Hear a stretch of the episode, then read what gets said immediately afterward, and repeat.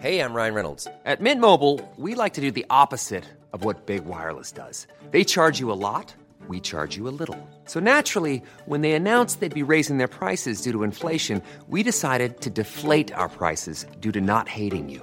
That's right. We're cutting the price of Mint Unlimited from $30 a month to just $15 a month. Give it a try at mintmobile.com slash switch. $45 upfront for three months plus taxes and fees. Promo rate for new customers for limited time. Unlimited more than 40 gigabytes per month. Slows. Full terms at mintmobile.com.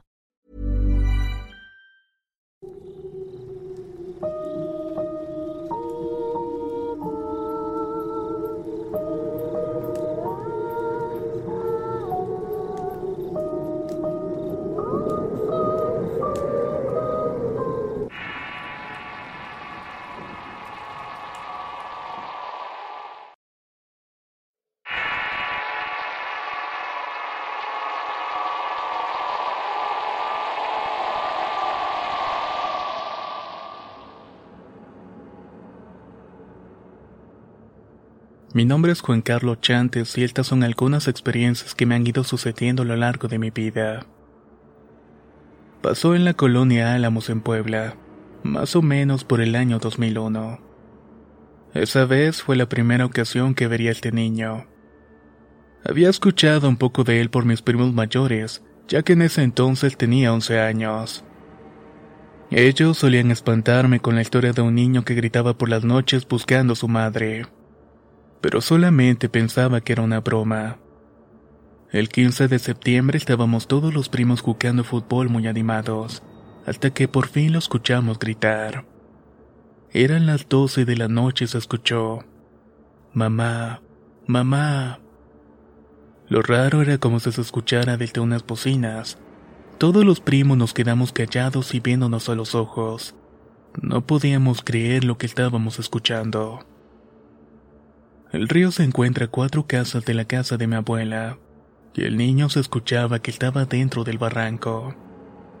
Empezamos a grabar hacia la barranca con una cámara que apenas había comprado mi madre, y no podíamos creer lo que estábamos viendo.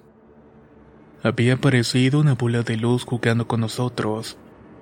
Esta se escondía tras de unos arbustos y se escuchaba un lamento en donde estábamos grabando. Luego esa cosa se desvaneció y se dejó de escuchar. En el año 2005 había terminado la secundaria, y en ese entonces nos contábamos cuatro primos. Moisés, Javier, Ulises, Juan Carlos y yo.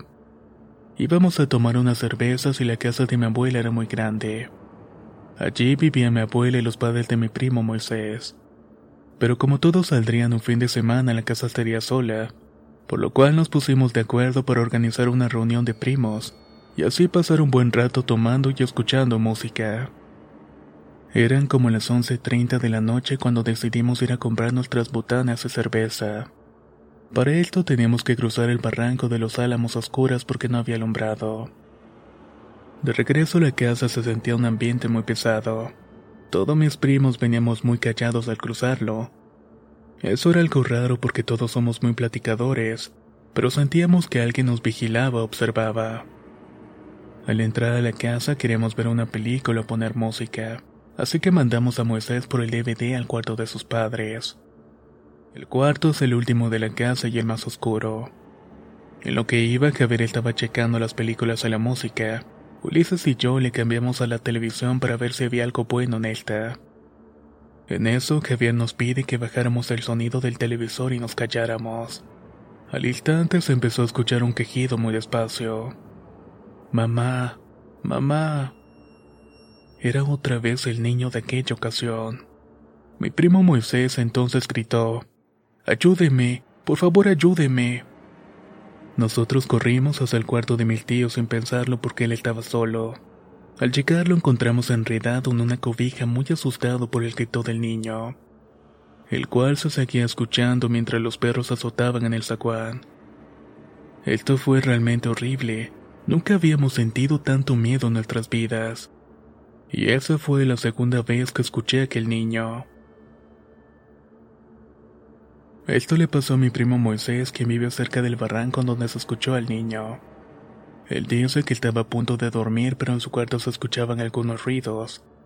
Al paso de los minutos terminó cayendo en un sueño muy profundo.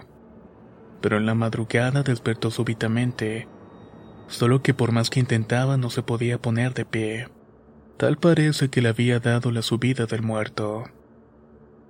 En eso vio una sombra pequeña que corría alrededor de su cama. Él solo empezó a llorar pues era la primera vez que veía algo. Según cuenta era la sombra de un niño como de unos seis o siete años. Al otro día despertó con mucho miedo pero esta vez ya con movimiento.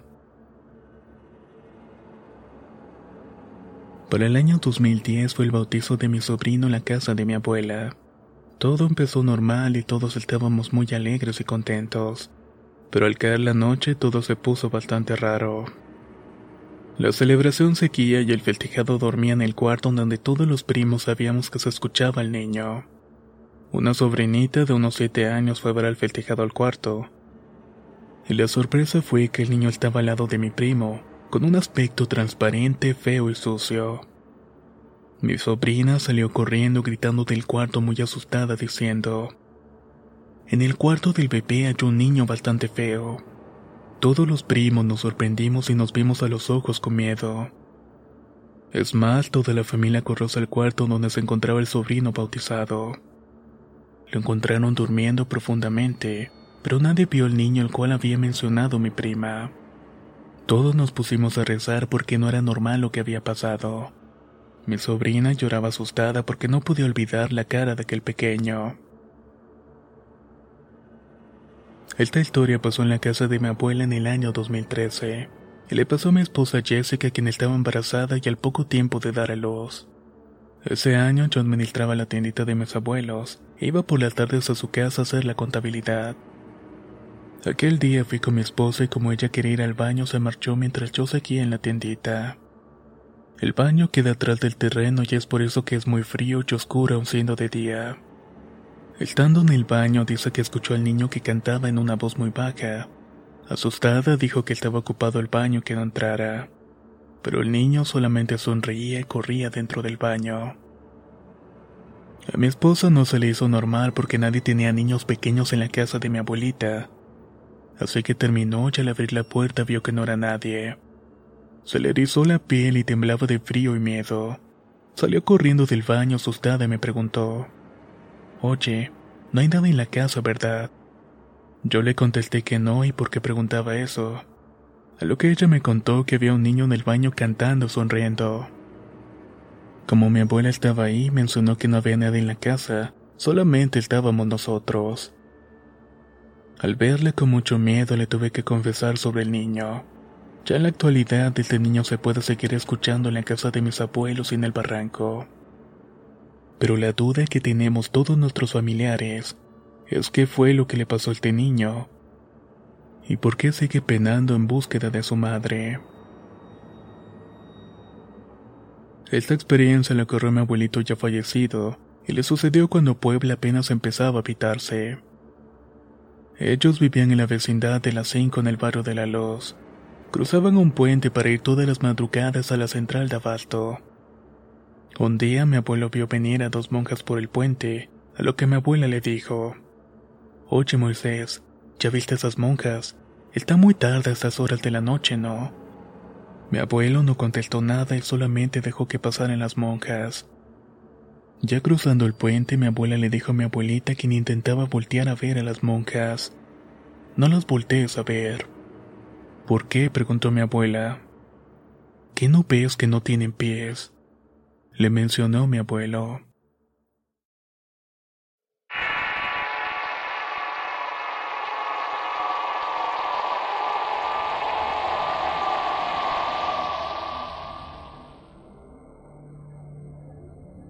Desde que tengo memoria, mi madre solía asistir regularmente con una señora que le hacía trabajos o limpias. Yo la acompañaba ya que no le gustaba dejarme con nadie. Así pasé la mayor parte de mi infancia y mi vida, siempre rodeada de experiencias raras, ya que suelo ver y escuchar cosas. Pero esto que voy a contar me pasó solamente hace algunas semanas. Estaba jugando con el PlayStation como eso de las 5 de la tarde, cuando de pronto escuché que mi madre me llamó. Carlos, Carlos, deja de estar corriendo. Cuando bajé las escaleras a ver qué era lo que ocurría, mi madre se puso pálida al verme. Juraría que te vi corriendo hacia el patio. Me dijo. Nos quedamos unos segundos en silencio porque a mí me han pasado detalles, pero casi nunca le digo por temor al ridículo. Volví a mi habitación y seguí con mi tarde normal, pero ya no me sentía tranquilo, sentía que algo estaba mal, al punto de no poder dormir bien esa noche. Llegada a las 2 de la mañana pude sentir claramente una mano acariciando mi cabello mientras estaba acostado en la cama. El miedo me inundó por completo al punto de empezar a llorar. Le envié un mensaje a mi mejor amigo para contarle lo que había pasado. Me contestó con un audio diciendo, Deberías poner sal en la ventana y en la puerta. Con mucho miedo bajé a la cocina, tomé la sal y hice lo que mi amigo me había recomendado diciéndome que eso me protegía. Así quedó todo hasta el día siguiente. Me iba a dormir después de haber ido a trabajar a un salón de fiestas. Llegué como eso de las 12 de la noche a mi casa por lo que rápidamente caí dormido. Entrada la madrugada me desperté con la boca muy seca. Revisé el teléfono y eran las 3.20 de la madrugada exactamente. Me levanté al baño y cuando abrí la puerta pude ver una figura negra muy alta reflejada en el espejo que queda justo frente a la puerta. El decir que esa figura estaba prácticamente al otro lado. Aterrado, corrí a mi habitación y de nuevo buscando el apoyo de mi amigo. Le mandé otro mensaje, pero justo cuando iba a leer su respuesta, mi teléfono se apagó y la luz se fue en toda la casa. Un frío intenso me agobiaba y escuché un susurro de alguien que me hablaba, pero no se le entendía. Trataba de dormir, pero no pude. Llegó la electricidad de vuelta y supuse que mi celular ya estaría bien. Le dije todo lo sucedido a mi amigo y él me recomendó que hablara con mis padres de esto, cosa que hice con mi madre ya que mi padre no cree en este tipo de cosas. Pero lo que me dijo mi madre es que solamente me estaba sugestionando. Yo sabía que no era eso, pero decidí dejar las cosas por la paz con ella. Pasaron los días y ya no sucedió nada, cosa que me gustaba bastante, pero hubo un día en que llegando a la casa del trabajo, Noté que mis padres estaban dormidos y se sentía un ambiente muy pesado en la casa. Comí y me fui a acostar y no tardó mucho en empezar. Una pintura que me regaló mi hermano por mi cumpleaños empezó a separarse centímetros de la pared. Luego de esto volví a su lugar produciendo un sonido de golpes de la madera del cuadro contra la propia pared. Pensando que era el aire apagué el ventilador pero aún así se escuchaba y fue mucha mi sorpresa cuando el cuadro se cayó al suelo. Quedé en shock porque no creía lo que estaba pasando. Llamé a mi amigo Diego y le conté lo que ocurría y nos quedamos en silencio, y luego nos pusimos a platicar más que nada porque quería distraerme de lo que estaba ocurriendo. Después de un rato de llamada con mucha ansiedad y miedo intentaba comprender lo que ocurría. Volvimos a quedar en silencio y de pronto él, con una voz tímida, me dijo, no estás con nadie, ¿verdad? No, respondí, seguido de un silencio tenebroso. Te juro que escuché una voz ahí contigo. Me quedé helado por unos segundos. La llamada se empezó a distorsionar y le dije que hablaríamos luego, que trataría de dormir y que termináramos la llamada. Después de unos cinco minutos volvió su frío que me llenó de miedo otra vez. Me tapé y esperé que pasara pronto y ahí pude escuchar una voz cavernosa decir, Buenas noches. Sentía una presencia detrás de mí y al estar acostado boca abajo podía sentir un aliento en mi oído. El frío se fue en ese momento y pasé la noche como pude. Han pasado dos días de eso y cuando me voy a dormir, tengo miedo de que eso vuelva a ser sus apariciones. Lo tengo muy presente cada noche. Esto es algo completamente real y es algo con lo que trato de vivir. Solo tengo 16 años y espero no tener que pasar toda mi vida con miedo de ir a la cama.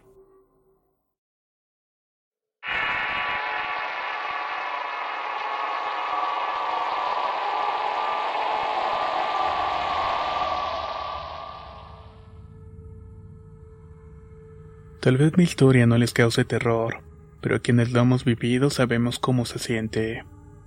Sé que no soy la única persona a la que le ha pasado algo parecido. Cuando tenía como cinco años vivíamos en la casa de mi abuela. Teníamos un cuarto en el fondo del terreno justamente al lado del baño. Por cierto, mi abuela tenía muchos cachivaches, y entre ellos destacaba un espejo que estaba en el pasillo que daba a su cuarto, el cual siempre estaba tapado con una cortina de terciopelo color verde. Siempre me causó mucha curiosidad ya que mi abuela nunca me dejó mover la cortina. Pero varias veces vi como varios de mis familiares la movían y no pasaba nada. Así que un día molesta y aprovechando que mi abuelita estaba en la cocina, jalé una silla, me subí y moví el pelo, y lo que vi me sacó bastante de onda. Jamás había experimentado una sensación similar. Me sentía poderosa, fuerte, libre, pero lo más extraño fue que dentro del espejo se veía alguien paseándose por todo el pasillo. Cabe aclarar que estaba sola y este reflejo se pasaba de un lugar a otro muy rápido. Recuerdo que era un hombre robusto vestido de negro como si fuera un monje con una capucha, quien después de un rato se giró hacia mí y me dijo, ¿Qué más buscas? con una voz muy cavernosa y profunda. Me asusté con una mezcla de curiosidad y con algo indescriptible. Mesas atrás y caí de la silla y mi abuela al escuchar el golpe salió corriendo hacia donde estaba. Cuando llegó el hombre del espejo tenía una mano fuera entregándome un medallón, mismo que mi abuela tomó mientras corrió la cortina y el hombre regresó al otro lado del espejo. No sé qué era o quién era, mucho menos por qué me quería dar algo. Lo único que sé es que mi abuelita se quedó con el medallón y me regañó por no hacerle caso. Después de eso, mi abuela cambió el espejo a su recámara, la cual mantenía bajo llave. Cuando falleció, su último deseo fue que la enterraran con su espejo y su medallón. Y justamente de esta manera lo hicieron. Cada que recuerdo lo que pasó me recorre por completo un escalofrío. Mi corazón se acelera y comienzo a temblar. Aunque eso sí, sin olvidar aquella sensación de poder que sentí.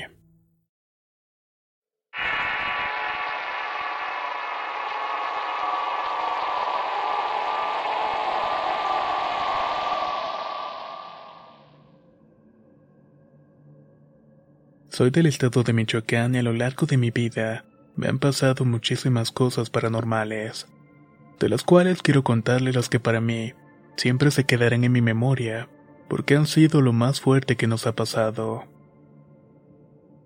Cuando mi esposo y yo éramos novio, él me contaba que algunas veces le pasaban cosas en su recámara, pero nada más le ocurrían a él.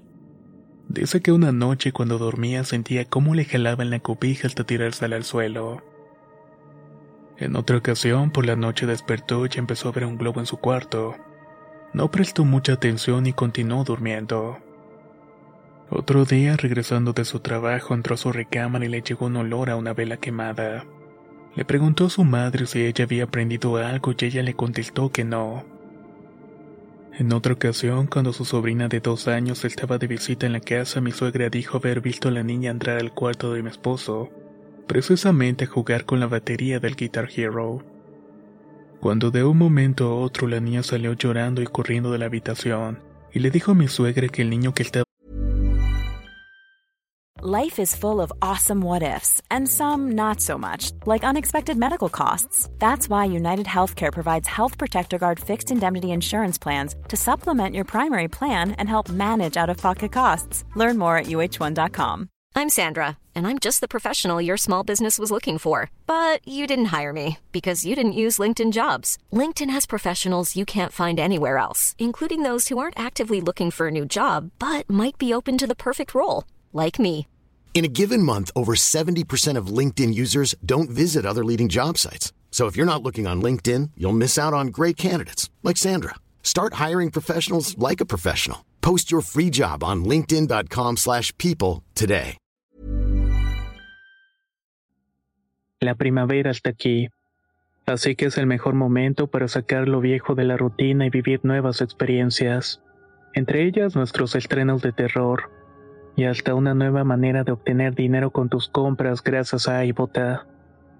iBota es una app que puedes descargar totalmente gratis y que te da la mayor cantidad de dinero en efectivo en cientos de artículos y marcas, no solo en las botanas que disfrutas mientras nos escuchas. Olvídate de otras apps que son igual que brujos charlatanes y solamente te dan puntos fantasmas. Con iBota simplemente agrega tus ofertas a la aplicación y obtén dinero real que podrás transferir a tu cuenta bancaria, PayPal o tarjeta de regalo. No lo dudes y únete a una comunidad con 50 millones de usuarios que ya disponen de los beneficios de más de 2.700 marcas y tiendas, como Lowe's, Macy's, Sephora y Best Buy. Y para que termines de convencerte, en este momento iBot está ofreciendo a nuestro público 5 dólares solo por probar iBot usando el código ROR cuando te registras. Solo tienes que ir al App Store o Google Play Store y descargar la aplicación iBot gratis para comenzar a ganar dinero en efectivo y usar el código ROR. Esto es iBota en Google Play o App Store y usa el código ROR. Aprovecha los nuevos comienzos y corre a descargar la aplicación para ganar más cashback.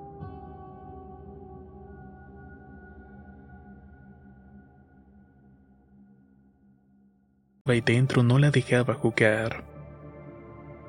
Pasaron los años y yo quedé embarazada de mi primera hija, así que me fui a vivir con él y con sus papás. Debo decir que a mí nunca me ocurrió nada estando allí. Luego de nueve meses nació mi hija y a ella sí le ocurrían cosas. Estando pequeña lloraba como si alguien la estuviera molestando.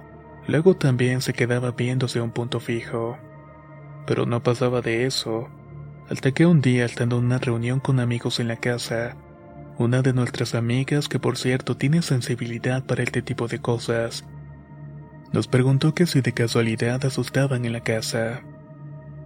Mi esposo y yo nos quedamos viendo con cara de asombro. Le respondimos que sí y le preguntamos por qué de la pregunta. Ella no nos quiso responder y solamente nos dijo que por pura curiosidad, hasta que seguimos insistiéndole para que nos dijera y lo hizo. Nos cuenta que al momento de estar sentada en uno de los sillones que daba hacia arriba, donde se veían las barandales de la segunda planta, estaba un pequeño asomándose entre los barrotes se encontraba viendo justamente hacia donde estábamos nosotros. Nos dice que ese niño murió en esa casa y que tenía toda su carita sucia y traía una playera rayada la cual también estaba sucia.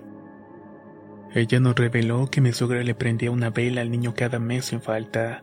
Por eso en la habitación de mi esposo se olía una vela de vez en cuando. También dijo que el niño no estaba consciente de su muerte y que se veía bastante asustado. Mi esposo sabía que esa casa alguna vez la rentaron los chicos malos, como esa casa que le decimos a los que andan secuestrando gente metido en cosas terribles. Pero teníamos entendido que en esa casa no tenían gente secuestrada, sino que utilizaban otra casa de una cuadra adelante para mantener a la gente. Pero por alguna razón a este lo mantuvieron en esa casa amarrado en un cuarto del fondo, y fue justamente ahí donde murió. Las cosas no terminaban allí. Después de un tiempo mi esposo y yo decidimos salirnos de la casa de mis suegros para ir a rentar un departamento, con la sorpresa de que el espíritu de ese niño nos siguió hasta allá. Me di cuenta porque los juguetes de mi niña se movían y prendían solos.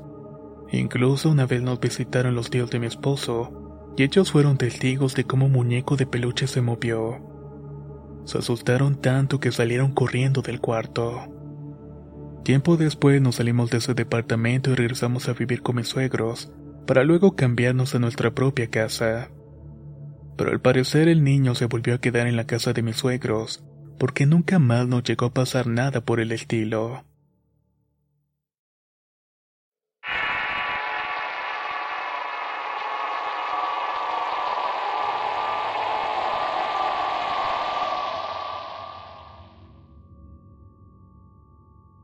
Desde que tenemos memoria, mi familia y yo siempre hemos sido personas comunes con vidas normales.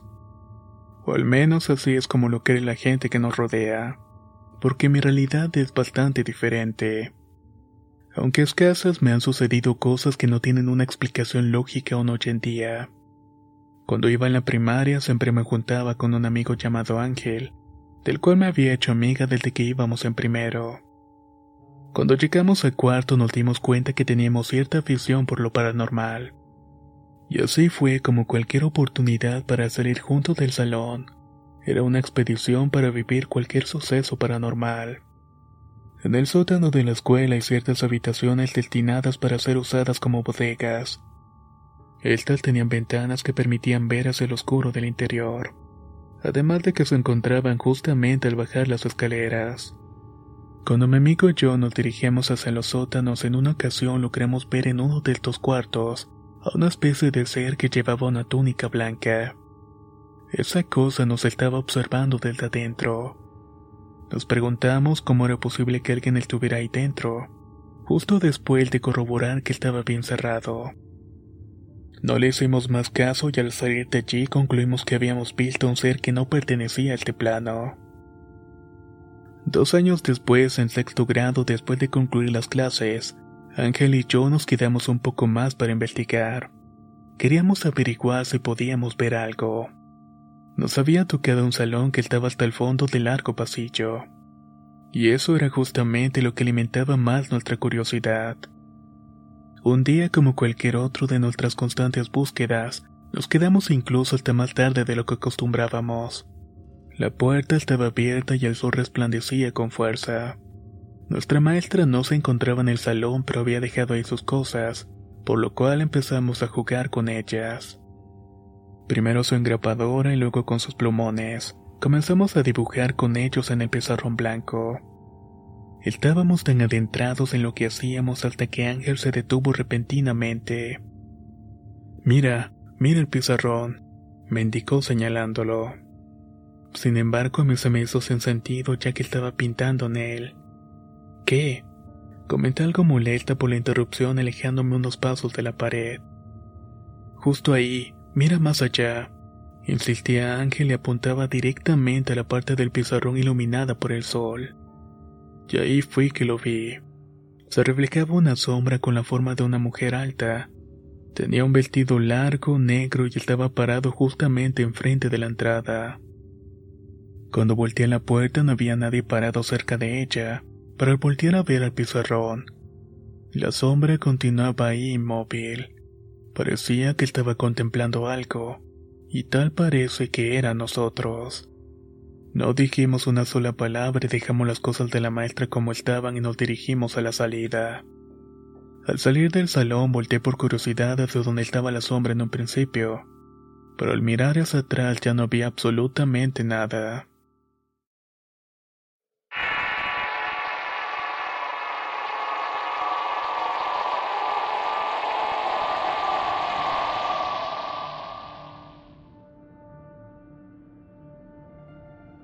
Esto le pasó y me lo contó mi abuela. Hace como 10 años ella acostumbraba a dormirse con la cortina y la ventana abierta de su cuarto. Mi abuelo siempre le decía que la cerrara porque le parecía que él los miraba por las noches. Cierta noche ella se levantó en la madrugada y cuando miró por la ventana, vio un saco de color negro algo bultado en la cerca. Parecía ser una bolsa y le dio muy mala espina pero no le puso mucha importancia. En la siguiente noche, a eso de las once, ella leía su Biblia como de costumbre antes de dormir. Luego sintió que alguien la estaba mirando, y eso sí era bastante intenso. Hasta que miró repentinamente a la ventana de su cuarto, y vio un hombre altísimo con un sombrero gigante. Llevaba una camisa muy maltratada y unos pantalones de esos viejitos amarrado a la cintura con una cabulla. O un cabestrillo como le dicen en otros países. Para colmo tenía un cigarro que resplandecía al rojo vivo con cada bocanada.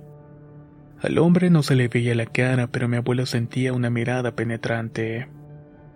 Pasaron como diez segundos que se sintieron como una eternidad, hasta que esa cosa rompió el silencio y le dijo, ¿Tienes café? Con una voz terriblemente grotesca.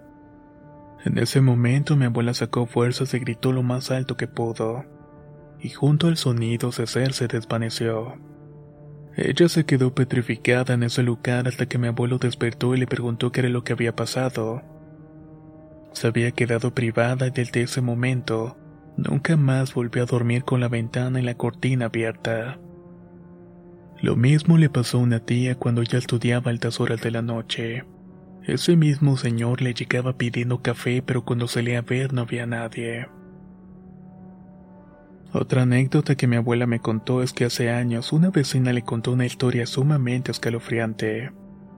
La señora decía que cada vez que en la madrugada ladraban los perros, ella se terminaba asomando por la ventana. Así duró muchos años con esa curiosidad. Pero una madrugada se volvió a asomar y cuando lo hizo notó a un señor con aspecto de campesino, el cual estaba parado en la puerta que daba a la calle. Él la llamaba con urgencia y la señora torpemente salió y le preguntó en qué podía ayudarle. El señor le preguntó si podía tenerle y guardarle su costal hasta la madrugada siguiente, que lo pasaría recogiendo después porque el sitio donde iba no podía llevarlo. La vecina accedió a guardárselo, pero el campesino le suplicó que pasara lo que pasara, que no abriera por nada del mundo ese costal. La señora decía que sentía un frío incómodo y tremendo, pero no le dio importancia porque ella no creía en ese tipo de cosas. A la mañana siguiente la señora no aguantó la curiosidad y revisó el saco, solamente para darse cuenta que este contenía tierra, huesos humanos y distintas cosas que no pudo identificar. Se quedó helada y todo el día estuvo llorando del susto. Por la madrugada, esa misma hora, el campesino le tocó la puerta para ir a buscar lo suyo.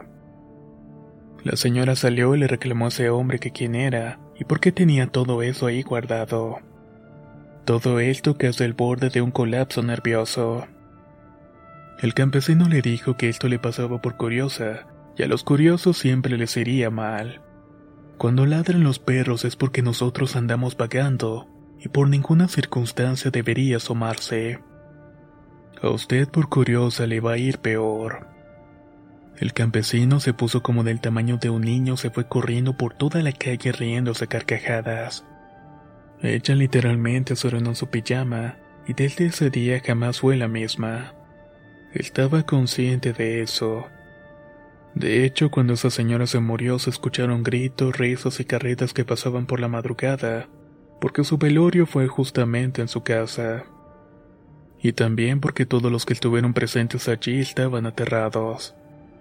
Hasta el sol de hoy, cuando su familia cuenta la historia, siguen sin una explicación de todos esos fenómenos. Por esto yo mismo me pregunto, ¿a dónde nos lleva la curiosidad? ¿Será que debemos controlarla acaso?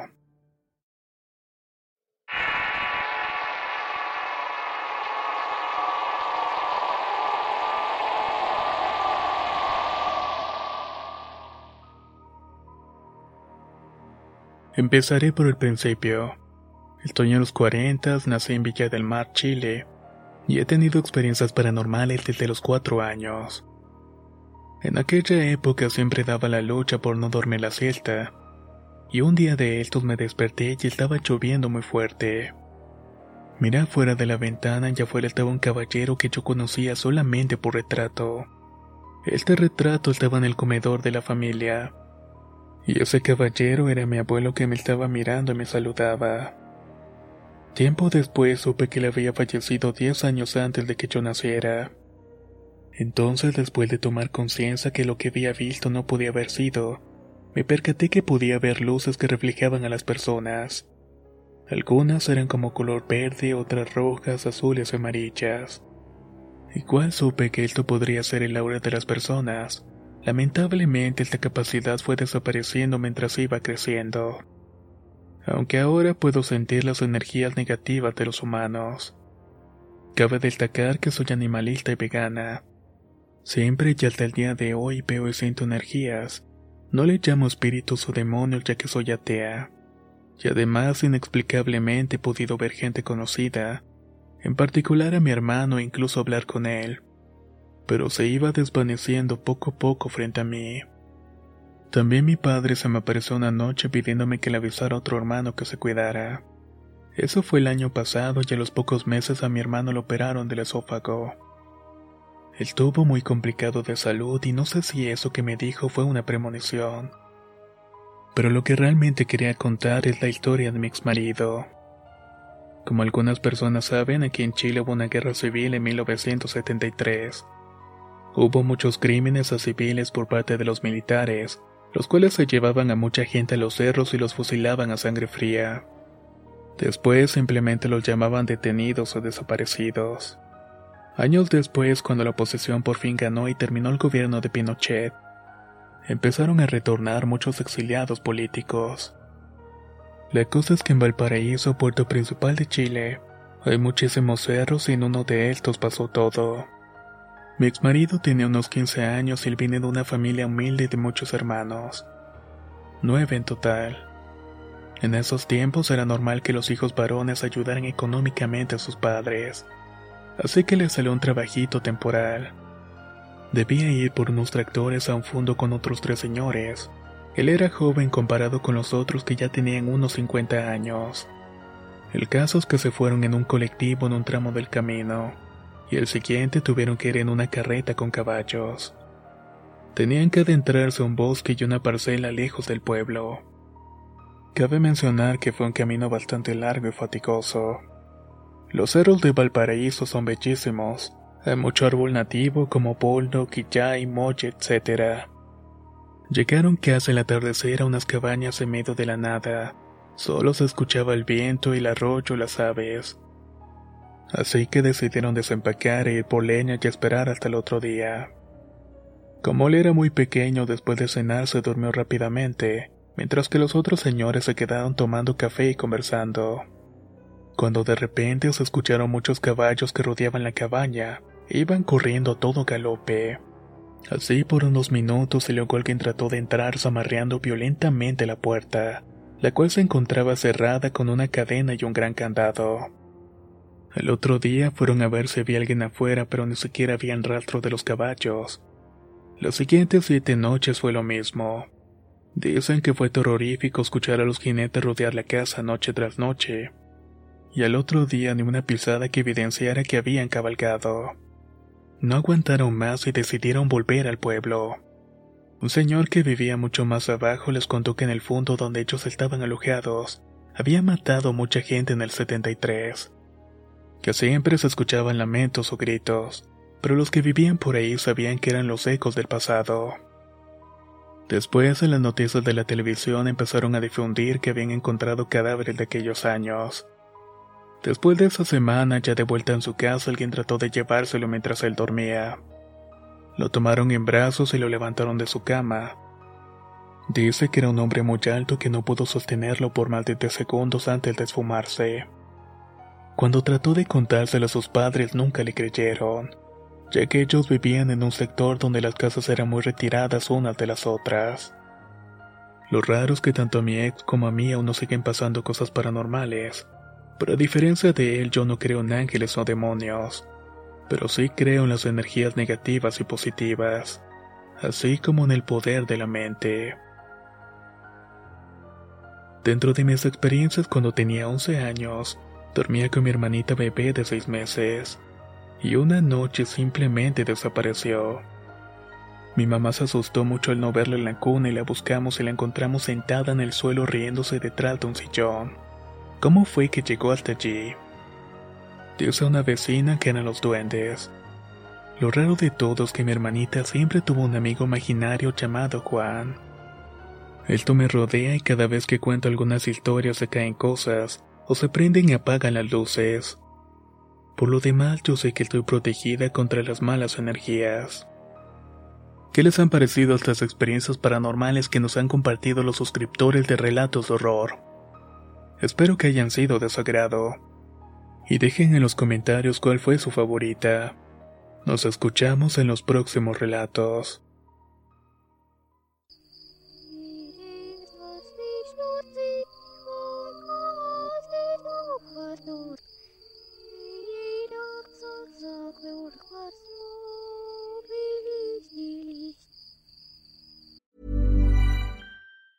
Hi, I'm Daniel, founder of Pretty Litter. Did you know cats tend to hide symptoms of sickness and pain? I learned this the hard way after losing my cat, Gingy. So I created Pretty Litter, a health monitoring litter that helps detect early signs of illness by changing colors, saving you money and potentially your cat's life. Pretty Litter is veterinarian developed, and it's the easiest way to keep tabs on your fur baby's health right at home. Go to prettylitter.com and use code ACAST for 20% off your first order and a free cat toy. Terms and conditions apply. See site for details.